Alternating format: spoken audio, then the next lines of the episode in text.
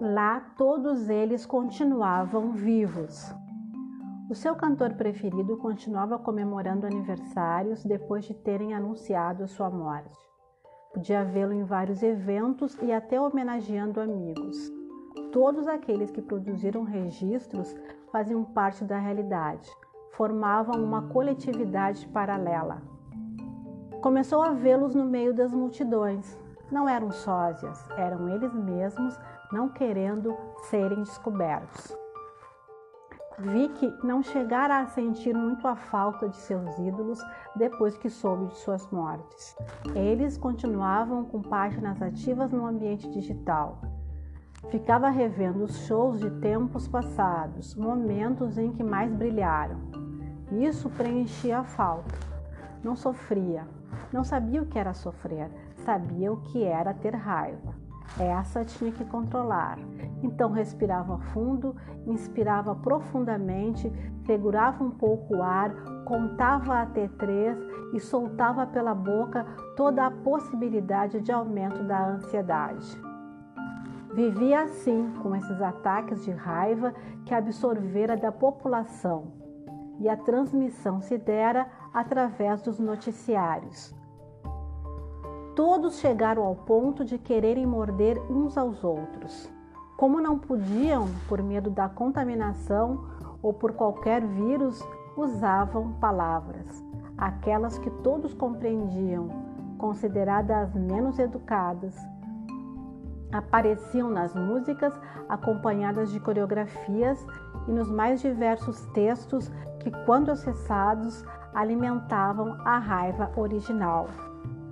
Os ídolos de Vicky eram da geração anterior ao período de Fúria. Apareciam no meio das multidões encolerizadas, mas não conseguiam permanecer por falta de corpo físico denso e energia de ódio suficiente. A população do planeta enlouquecera. Vicky e alguns sabiam disso. O restante continuava na disputa por qualquer posição privilegiada em qualquer setor social.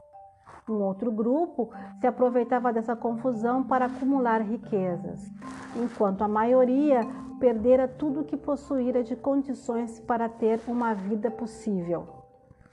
Os herdeiros da miséria começaram a entender todas as ações consideradas assistencialistas para diminuir o problema da fome. Vicky sabia que todo o ódio divulgado pelos noticiários se propagou em maior escala através da internet.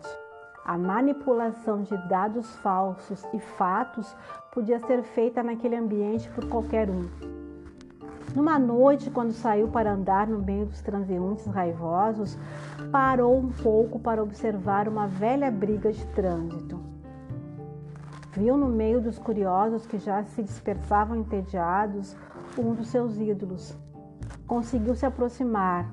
Ele continuou projetado com a mesma aparência dos tempos andrógenos e o olhar em duas cores.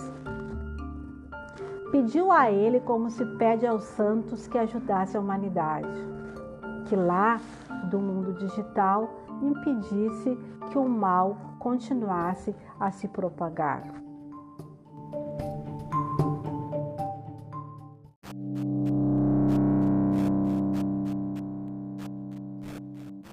Olá, sou Meg Rodrigues e estamos em maio de 2022. Vou postar por aqui alguns textos a granel e experimentos sobrenaturais.